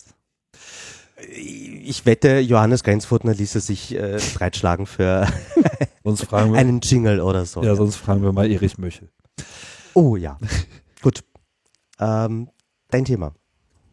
Ja, was äh, ich auch nochmal erwähnen wollte, weil ich das, weil mich das einfach schon immer nervt, sind ja gerade die Nobelpreise verliehen worden. Wir schon eingangs äh, haben anklingen lassen. Und unter anderem gab es das seltene Ereignis, dass eine Frau einen Nobelpreis für Physik erhalten hat. Das gab es jetzt noch nicht so oft und ist jetzt auch schon irgendwie wieder 60 Jahre her, glaube ich äh, dass es das letzte Mal passiert ist. Ähm, ja, Donna Strickland heißt äh, die Frau, die es hier getroffen hat, zusammen mit zwei Kollegen, muss man noch dazu sagen, aber das ist ja auch egal. Ähm, Lasertechnik, ich habe es mir ehrlich gesagt noch nicht so genau angeschaut, worin der Durchbruch so äh, bestand. Das werde ich mir dann alles wahrscheinlich in der nächsten Ausgabe von Methodisch Inkorrekt erklären lassen. Ähm, das Absurde nur war, dass zum Zeitpunkt der Bekanntgabe, äh, dass, dass sie diesen Nobelpreis erhalten hat, es in der Wikipedia über sie noch keinen Artikel gab. Und vielleicht ist das auch No News, aber ich finde es einfach unfassbar, wie sehr dieser äh, wie diese Mechanismen in der Wikipedia einfach falsch greifen. Kann man natürlich argumentieren, na ja, und das ist ja jetzt nicht jedem so klar und wer hat denn schon immer diesen Einblick in diese Wissenschaft etc. Ja, also selbst wenn es das wäre, müsste man schon mal kritisieren, dass offensichtlich auf der Administratorenebene nicht genug Kompetenz herrscht, um quasi relevante wissenschaftliche Forschung zu bewerten. Und hier ähm, Leute rausgenommen werden, die es einfach an der Stelle nicht verdient haben. Also es ist nicht so, dass noch nie jemand auf die Idee gekommen wäre, einen Artikel zu schreiben. Es gab schon zwei Versuche, aber die sind dann halt entsprechend abgelehnt worden. Was natürlich hier noch äh, mehr dahinter steht, ist der Verdacht, den man sich hier einfach nicht erwehren kann, dass es sehr viel auch damit zu tun hat, dass es sich um eine weibliche Wissenschaftlerin handelt. Ja, während äh, die männlichen Kollegen halt alle schon vertreten waren mit vergleichbaren Leistungen, wie ich nur annehmen kann. Also das ist ein Problem, der sich irgendwie auch diese offene Szene an der Stelle immer mal wieder äh, stellen muss. Und ich ähm, würde mir wünschen, dass wir hier weitere Durchbrüche zu verzeichnen äh, haben in der Zukunft. Bisher sehe ich davon relativ wenig. Das ist einfach alles noch zu exklusionistisch auf der einen Seite und ich meine, in dieser, diesem Fall ist es ja noch nicht mal, betrifft es ja nicht nur die deutsche Wikipedia, sondern auch die äh, englischsprachige Wikipedia. Ähm, und würde mir einfach wünschen, dass wir hier schneller Fortschritte erzielen, weil geht einfach nicht. Ich meine, sogar ich habe ja einen Wikipedia-Artikel. Seit Jahren. So. ja, ich glaube, das ist auch nur, weil du so oft gegen die Wikipedia äh, an, ankämpfst. Äh, Ach, aber ich glaube, du warst ja auch so früh dabei, oder? Ja, das hat einfach, einfach was mit meiner unmittelbaren Nähe zu diesem Kulturraum zu tun. Ja, also äh, hätte ich den jetzt nicht gehabt, äh, keine Ahnung. Ja, also nicht, dass ich mir da jetzt irgendwie groß was drauf einbilde. Es ist halt einfach so, dass es da jetzt irgendwie äh, abgebildet und das ist jetzt auch nicht ähm, auch kein Fehler, dass es so ist. Ich finde, da können sehr viel mehr Leute noch auftauchen. Nur das, was eben als relevant angesehen wird, das ist dann doch eben äh, sehr von der Sicht des Betrachters abhängig und der Betrachter sitzt halt äh, auf dieser administrativen Ebene der Wikipedia. Und an der Stelle muss es einfach diverser und ausgeglichener sein, beziehungsweise es muss einfach auch eine Methode gefunden werden, wie man eben diese äh, Diversität und diesen breiten Blick für die Gesellschaft gewinnt. Ich persönlich äh, habe immer so meinen Beef mit, mit Dingen, äh, speziell in der äh, deutschen Wikipedia, kann man natürlich jetzt auch anderer Meinung sein, so, aber ich habe so diverse äh, Dinge berichtet, die so aus meiner Erinnerung, also aus meiner Jugend her noch relevant waren. Und ich merke halt auch immer wieder, dass eben auch so altes Wissen, so, ne, mit, mit dem Blickwinkel, mit meinem damaligen oder mit dem kulturellen Blickwinkel, von dem ich erlebt habe oder von dem ich denke, dass er damals vielleicht nicht vorherrschend waren, aber auf jeden Fall existent waren, ja, dass ich äh, entsprechend relevante Sachen berichtet habe. Und einer, ein Artikel nach dem anderen ist da sozusagen beiseite gefegt worden, weil das halt einfach alles nicht so interessant ist. Ne? Während wir äh, auf der Wikipedia ausführliche Kompendien über virtuelle Charaktere von Comicspielwelten und Kartenspielen und äh, Fernsehserien äh, haben, ja wo ich halt immer einfach wieder nicht verstehe, was, ähm, was der Begriff Relevanz an der Stelle eigentlich leisten soll. Ja, und ich meine, es ist, es ist bei mir im Kopf auch so eine gewisse Diskrepanz, weil wenn man die ähm, Wikimedia-Community kennt, also den Förderverein hinter der Wikipedia selbst und den Schwesterprojekten davon, ähm, dann sind das durch, durch eigentlich sehr ausgeschlossene Menschen, die, vers die sich auch genau diesen Problemen stellen. Absolut. Ähm, und äh, irgendwie dürfte es da aber ja, einen gewissen Disconnect geben mit der eigenen Community. Und äh, dieser Graben, der wurde, ich war jetzt auf, glaube ich, drei oder vier Wikimanias, also den jährlichen Konferenzen dieser Community. Das wird dort alles diskutiert, aber irgendwie nicht geschlossen. Also äh, irgendwie haben die glaube ich, schon ein recht klares Bild dieser Probleme, aber schaffen es irgendwie nicht, äh, äh, dann einen Weg drum herum zu finden, der diese Probleme wirklich auch mal nachhaltig löst, sondern das bleibt irgendwie immer in so einer Vorstufe stecken. Mhm. Und ich meine, das also, warum. Ich will jetzt auch keinen, will jetzt auch keinen absoluten Anspruch hier äh, ähm, so darlegen nach dem Motto, äh, obwohl es manche wollten, äh, wird nichts getan. Es wird, gibt sicherlich, und dafür habe ich auch gar nicht den Einblick, viele, viele, viele Beispiele, wo das alles viel besser geworden ist. Viele Projekte, die angestoßen werden, die das besser machen. Will ich überhaupt nicht in Abrede stellen. Ja? Nur diese Anstrengungen müssen einfach noch weiter getrieben werden. Weil das zeigt sich einfach an diesem Fall halt jetzt mal wieder ganz exemplarisch, dass einfach das noch nicht perfekt ist. Es wird wahrscheinlich nie perfekt sein. Es kann, kann nicht perfekt sein, kann immer nur ein Ansatz sein, aber es wäre einfach schön zu sehen gewesen, dass man äh, an der Stelle zumindest die Repräsentanz von allem, was nicht der Mainstream äh, ist, ja, oder sagen wir mal nicht die vorherrschende, definierende kulturelle Klasse, dass äh, die auch Abbildung findet in der Wikipedia. Ja. Ach, hoffen wir es ich weiß nicht, wenn uns Leute aus der Wikipedia-Community zuhören, das wäre auch mal spannend in den Kommentaren von euch zu hören, wie ihr über dieses ähm, Problem nachdenkt, ob ihr überhaupt das Problem empfindet oder was so eure eigenen Erfahrungen sind, ähm, weil irgendwie vielleicht hilft da mehr Debatte darüber. Ähm, und ich meine, ich bin recht froh, dass ich keinen Wikipedia-Artikel habe, weil ich glaube, da kommen, da, die Wahrscheinlichkeit, dass da was Falsches drin steht, ist größer als äh, die Aufklärung, die darüber betrieben wird. Aber gerade bei wissenschaftlichen Figuren, glaube ich, ist es schon nochmal was anderes, weil das ist ja am Ende dann auch wiederum äh, eine sehr starke Ego-Geschichte, wenn du internationale Forschung auf so einem Niveau betreibst. Und da glaube ich, ist es dann schon irgendwann mal auch ein Nachteil, einfach nicht diese Sichtbarkeit zu bekommen. Ja, aber wie kannst du denn ohne, ohne, ohne Artikel in der Wikipedia deine, deine Privilegien einklagen in dieser Gesellschaft? Ja, am besten gar nicht. Thomas, ich glaube, wir sind äh, am Ende äh, der Sendung. Es gibt natürlich jetzt hier noch so ein Thema, was wir vielleicht noch hätten äh, aufgreifen können, aber ich glaube, das äh, spare ich mir mal auf, bis da mehr äh, Klarheit ist und Linus wieder äh, da ist. Von daher unklare Nachrichtenlage, die wir jetzt gar nicht groß aufrollen wollen. Ja, und Linus hört uns ja eben Urlaub zu, dann hat er gleich was, was er, wo er sich einlesen kann. Also heute mal eine kompakte Sendung.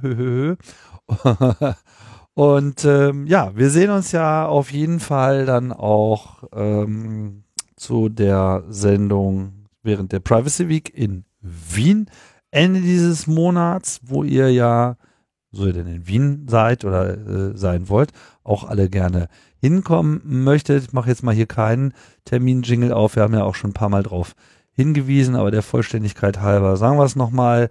Das ist äh, am 27. Oktober um 18 Uhr im, ähm, wie heißt das Museum? Ich habe schon wieder vergessen. Äh, Volkskundemuseum. Genau. Und ich glaube, der Ticketverkauf hat äh, die Woche begonnen. Ähm, das heißt, da könnte man sich auch schon irgendwie vielleicht noch ein Early Bird checken. Ich weiß es nicht, aber auf jeden Fall verlinken wir das. Genau. Gut. Also an dieser Stelle sagen wir Tschüss, bis bald und Ciao, ciao. das war's.